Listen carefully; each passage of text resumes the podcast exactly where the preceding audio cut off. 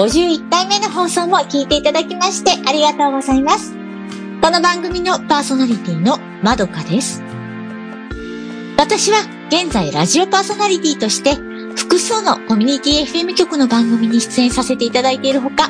YouTube で公開されている作品に声優として声の出演などもさせていただいております。他にもね、イベントの司会やナレーションのお仕事も時々やらせていただいているんですよ。今お聞きいただいている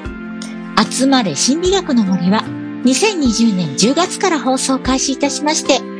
前回の放送でね、記念すべき50回目を迎えることができました。皆さんありがとうございます。前回はね、番組監修の林先生にもね、ゲスト出演していただいたので、皆さん聞いていただけましたかね今回の放送は51回目になります。今回もぜひ最後まで聞いてくださいね。この番組はインターネット放送局ピフリネットでお送りいたします。さて、この番組ではね、皆様からのメッセージ募集しておりますので、今回もね、リスナーの方からいただいたメッセージを早速紹介していきたいと思います。え私のね、ブログのコメント欄にいただいた倉之助さんからのメッセージです。こんにちは。集まれ心理学の森。50回放送おめでとうございます。竹内博美さんが作ってくれたジングルの英語。あなたの生きる毎日が魔法のよう、まどかと一緒に輝かせましょうという意味だったんですね。英語力ないので、最後のまどかのところしかわからなかった。林先生の質問をいろいろ考えていたら、時だけが過ぎてしまいました。考えすぎて何をどうお聞きしたらいいのかわからなくなってしまいました。また疑問があればお願いしたいと思います。それにしても、林先生の声と話し方って、マジシャンのセロさんに似てませんかね？来週神戸に翔吾さんのライブ行きます。竹内ひろみさんも生で見れるのを楽しみにしています。これからも楽しみにしています。頑張ってください。というメッセージいただきました。倉之助さん。本当にいつもありがとうございます。そしてね、浜田省吾さんのライブ。そうですね、あの、この放送されている頃にはもうね、行かれたんでしょうね。この番組の楽曲を制作してくださった竹内ひろみさんが、え浜田省吾さんのね、バックコーラスを務めていますので、私もね、浜田さんの曲をよく聴いているんですよ。倉之助さんライブはね、きっと楽しい時間だったんでしょうね。まで行かれたなんて羨ましいですね。そしてね、林先生、うん、確かにどなたかに話し方が似ているような気がしますが、マジシャンのセロさんなんですかね。で林先生宛てのね、質問は随時募集していますので、倉之助さん、そして今番組を聞きの皆さんもね、何かね、心理学的なことなんかね、質問がありましたら、メッセージで送ってください。私の方からね、林先生に伝えてね、回答していただきたいと思います。メールの宛先は、集まれアットマーク、ピフリネットドットコムです。ぜひ送ってくださいね。そしてね、あの、倉之助さんのように、私のね、ブログなんかのね、コメントに質問やね、メッセージ投稿していただいてもね、この番組で紹介させていただきますので、ぜひ皆さんメッセージ送ってください。あなたからのメッセージお待ちしています。今回の放送はね、12月の19日からの配信となりますね。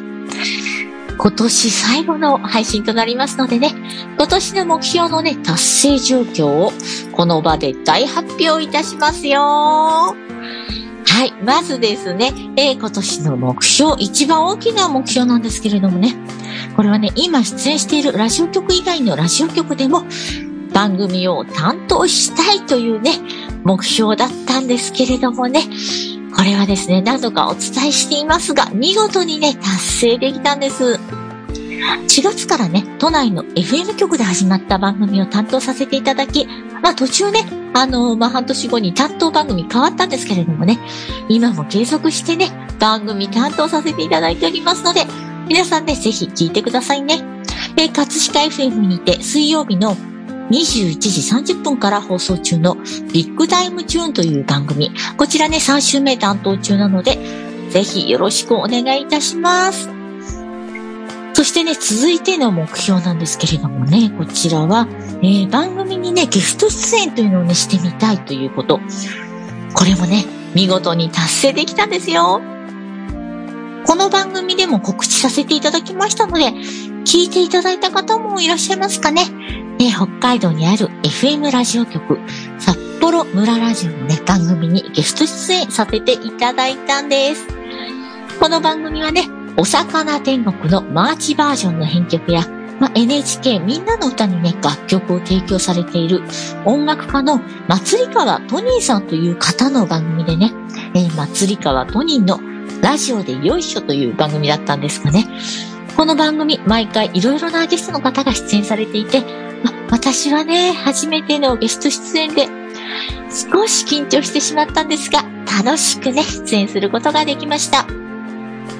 今回初めてゲストという立場になってみて、ゲストの方の気持ちがよくわかったので、これからね、自分の担当番組でゲストの方をお迎えするときにね、役に立てるようにしたいですね。この目標はね、先月、えー、達成できたので、結構ね、ギリギリのね、目標達成となりましたが、えー、無事にね、達成することができました。そしてね、えー、あと声優の仕事をね、もっとやってみたいというね、え目標を立てたんですが、こちらもね、達成できてますよ。度かね、この番組でもご紹介しております、ヤシログラムのチームコライフという作品。今年はね、えー、数えてみたら5本ぐらいのね、作品に出演させていただいていましたね。公開の際はね、まあ、この番組でもね、たびたび告知させていただきましたので、皆さんご覧いただけましたでしょうかね。まだ見ていない方も、あ、そういうのがあるんだったら見てみたいという方もね、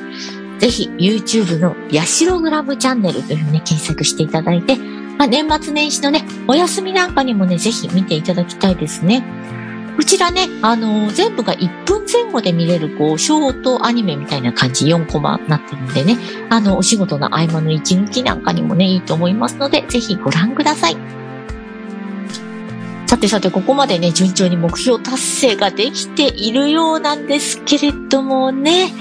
実はね、達成できていない目標もね、あるんですよね。えー、オンラインサロンかホームページをね、開設したいなということをね、ちょっと新年に目標として掲げたんですが、まあ、こ、こちらなんですけれどもね、どうしてこう開設したかったのかなんていうのをね、もう一度ね、洗い出してみたんですけれども、まあね、番組の宣伝ですとかね、趣味で撮っているぬいぐるみちゃんの写真なんかをね、公開したいなと思っていたんですけれども、まあ本当にね、必要かもう一度考えてみたところ、まあまずね、あの、そもそもオンラインサロンが何をする場なのかよく分かっていなかったことですとかね。あと宣伝関係はね、SNS でね、結構ね、間に合ってるかなと思いましたので、この目標はね、一旦保留とすることにいたしました。えそしてね、もう一つ、知人のね、YouTube にお邪魔してね、出演してみたいなっていうのもね、まあ、あの、実はね、達成できなかったんですが、これはね、YouTube よりも、やっぱりラジオに出たいという気持ちがね、強かったのと、あと、YouTube をね、解説したという友人何人かいたんですけれども、あ、このね、番組監修の林先生とかも解説するって言ってたのかな？もうしたと言ってたのかな？まあ、ご本人がね、あまりこう、更新なんかをね、していないということもあってね、残念ながら今年は機会がなかったですね。ただまあ来年以降ね、これタイミングが合えば、またね、チャレンジしてみたいなと思っています。そしてね、残りの目標はね、これはもうあの、かなりプライベートな目標ばっかりなんですけれども、え、まず、のんびり旅行したいなというの。これはね、達成できましたよ。え、春にね、まあ近場に2泊3日で旅行してね、結構ゆっくり過ごしたり、美味しいものを食べたりしてね、楽しい旅になりました。2泊3日というとね、ちょっと短いかなという感じはするんですけれどもね、結構充実した、えー、旅行ができました。そしてね、あの、夏にはね、初めて富士山の5合目まで行ってきました。まあ、こちらもね、あの、番組でね、紹介したのでね、皆さん覚えてるかもしれませんが、今まで富士山っていうのがね、こう遠くで眺めるばっかりだったので、初めてね、まあ、5合目までですが、登ることができてね、すごくいい経験になりました。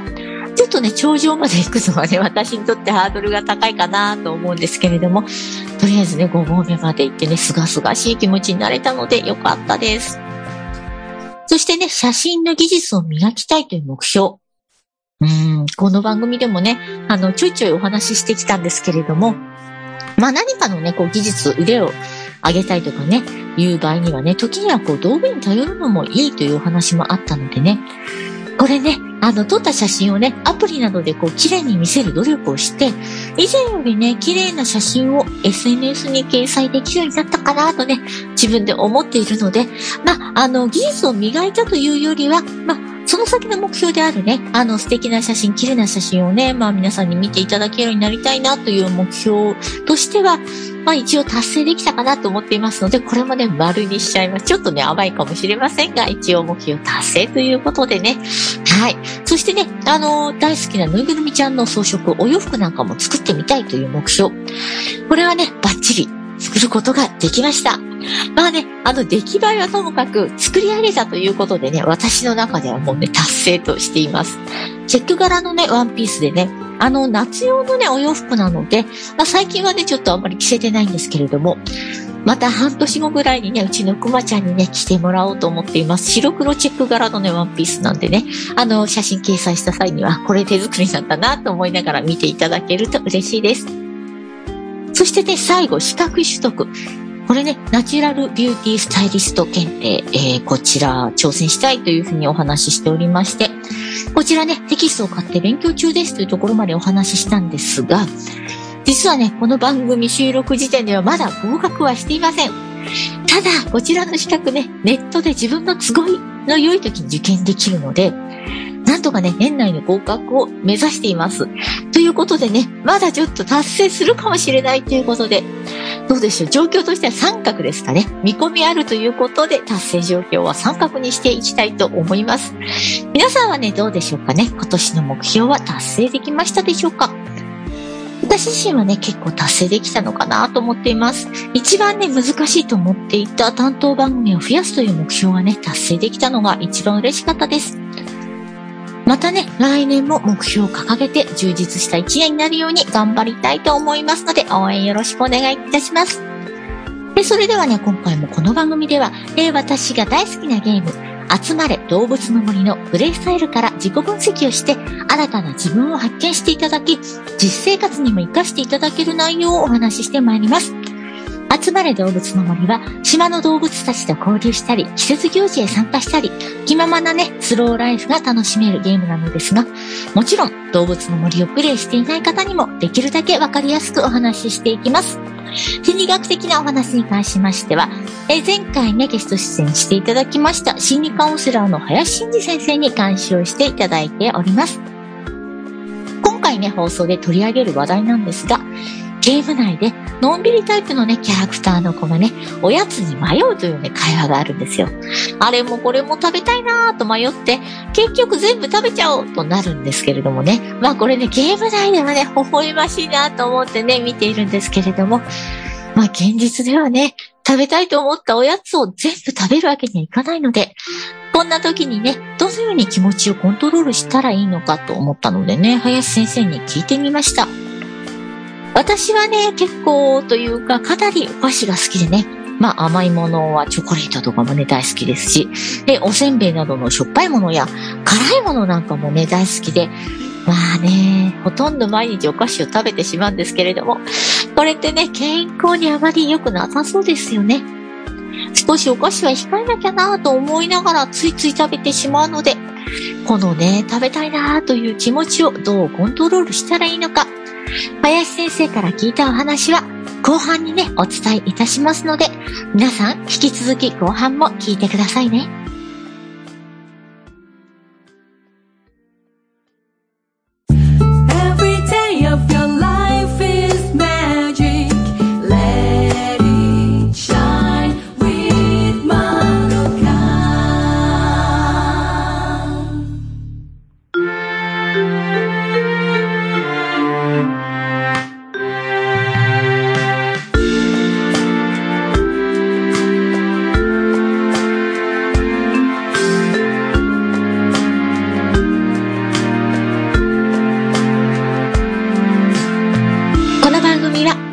ーネット放送局、ティフリネットよりお送りしています。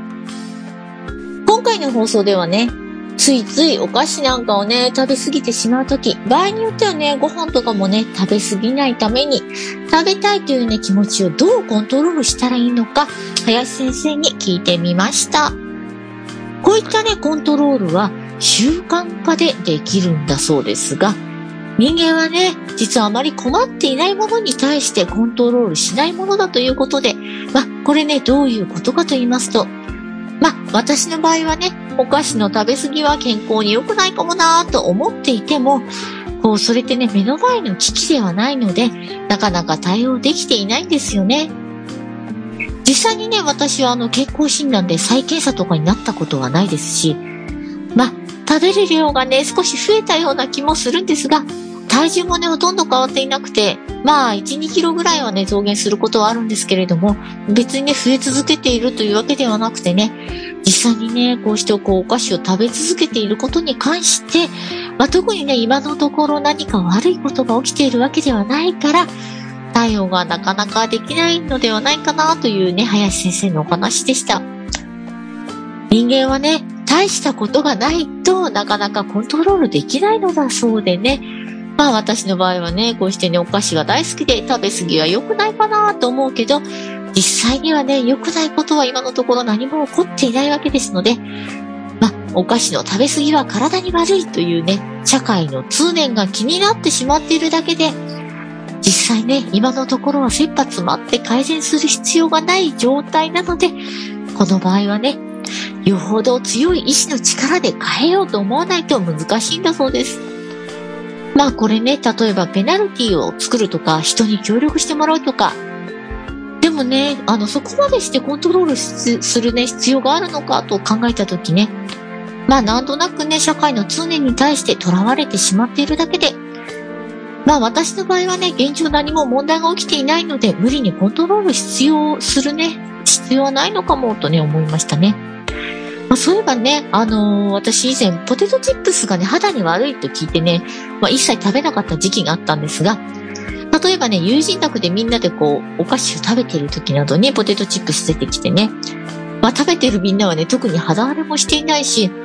まあ私も食べてね、まあそれが原因とはっきりわかる肌荒れなんかをね、したことがあったかなと考えたら、まあ食べたいのに無理に食べるのをね、やめる必要もなかったのかもしれないなとね、考えちゃいましたね。まあこういった場合はね、問題が起こっていないので、好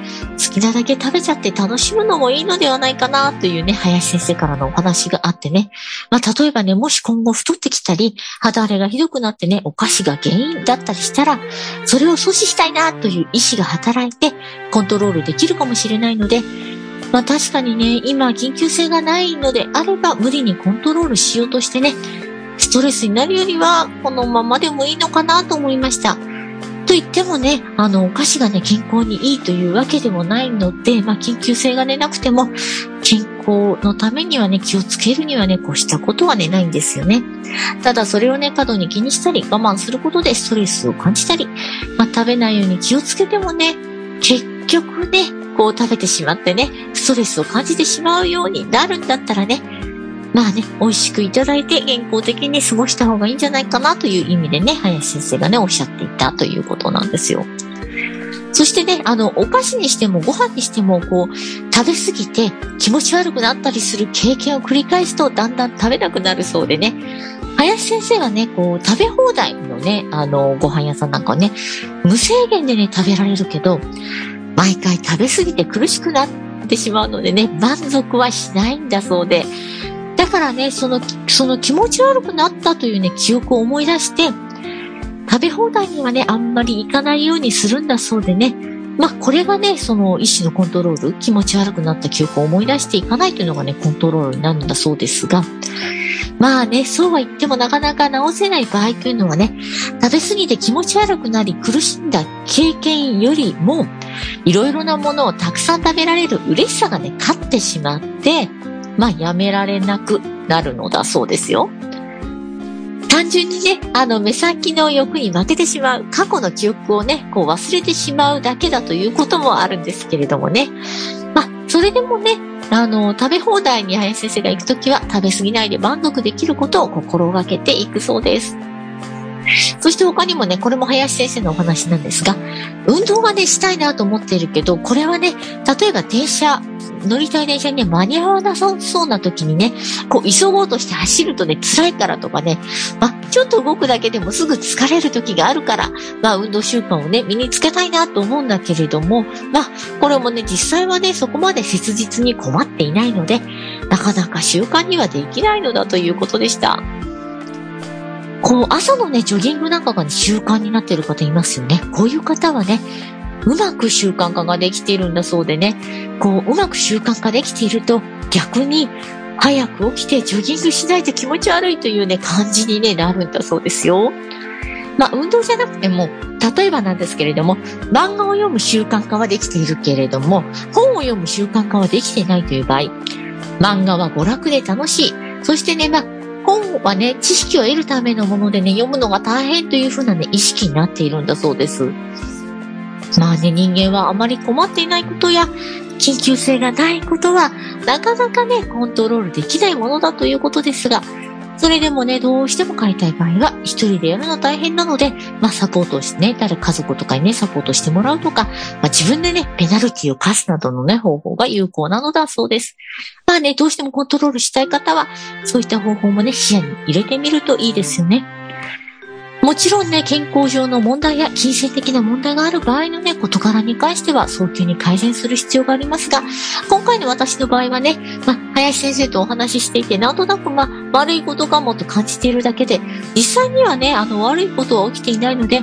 無理にコントロールしようとはせず、これからもね、好きなお菓子をね、ほどほどに楽しもうかなと思っちゃいました。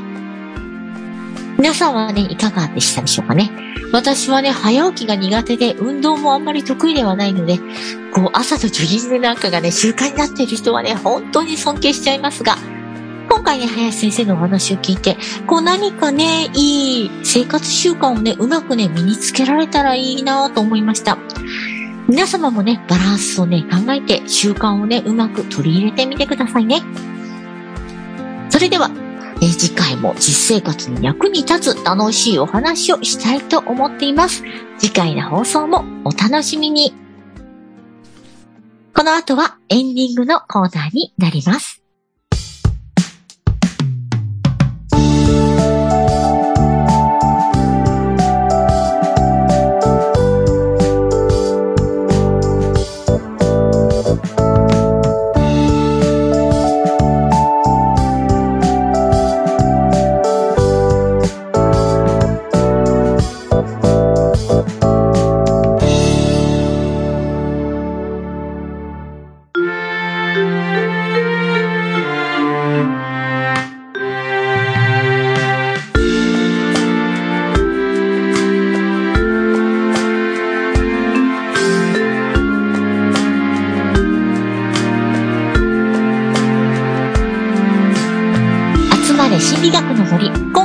送はいかがでしたでしょうか？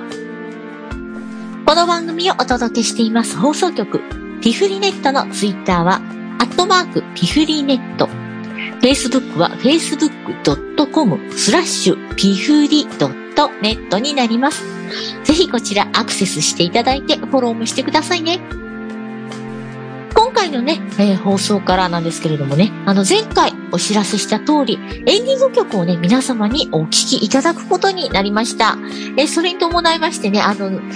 やっていたね、ずっと1回目からやっていた朗読のコーナーをちょっとね、しばらくお休みしたいと思います。またね、再開することもあるかもしれませんのでね、皆さんちょっとね、あ、また始まったらまた始まったなと思って聞いていただければと思いますが、え今回なんですけれども、シンガーソングライター、ニラエリさんのね、パワーという曲をね、皆さんにお届けいたします。で、こちらのね、ニラエリちゃんなんですけれどもね、今年、あの、FM 局のね、ラジオ番組で私がね、半年間共演していたのですが、なんとですね、2色の歌声を持つシンガーソングライターさんでね、まあ、この番組でね、この後かけるパワーという曲は、高い方の声ですね。普段のね、ニラエリちゃんが話す時の声に近い、えー、歌声でね、歌っている曲です。この曲ね、あの、ライブの時は、ハープの弾き語りで歌っていたのをね、聞いたことがありまして、とってもね、癒される曲になっています。皆さんもね、ぜひね、最後まで曲の方も聴いてください。えー、ニライルちゃんはね、そう、ハープの弾き語りができるんですよ。なかなかね、珍しいですよね。まあ、あの、え、ハープってなんか、普通の人も弾けるんだなってね、最初感心しちゃったんですけれども、え、ハープの音色もね、なかなかね、癒されるものでした。え、そしてね、このニラエリちゃん、2色の疑いを持つシンガーソングライターというふうにね、紹介しましたが、まあ、の、高い声のね、曲を紹介するので、えー、彼女のね、低い声はどんな感じかななんてね、想像しながら聞いていただくのもいいと思いますので、ぜひよろしくお願いいたします。えー、そしてね、この番組ではね、メッセージ大募集中なんです。メールの宛先、えー、メールはですね、集まれアットマークピフリネット .com こちらになりますね。atsumare アットマーク pfri net.com です。ね、番組のね、感想のほか質問なども受け付けていますので、ぜひ送ってくださいね。あなたからのメッセージお待ちしています。それでは今回の放送はこの辺で。次回の放送は1月2日から配信予定になります。もう新年になりますね。早いですね。えー、皆様ぜひ良いお年をお迎えください。そして次回の放送もぜひ聞いてくださいね。またお耳にかかりましょう。この番組のパーソナリティは私、まどかでした。この番組はインターネット放送局ピフリネットよりお送りいたしました。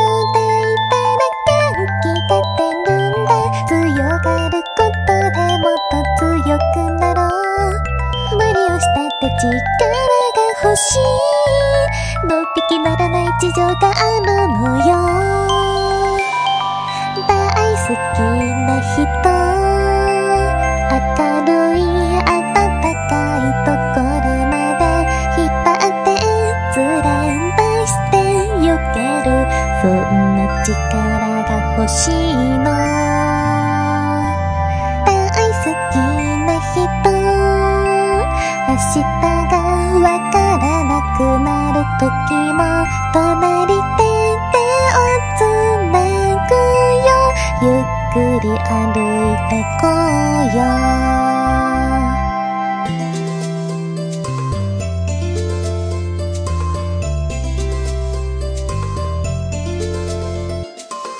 君もすべて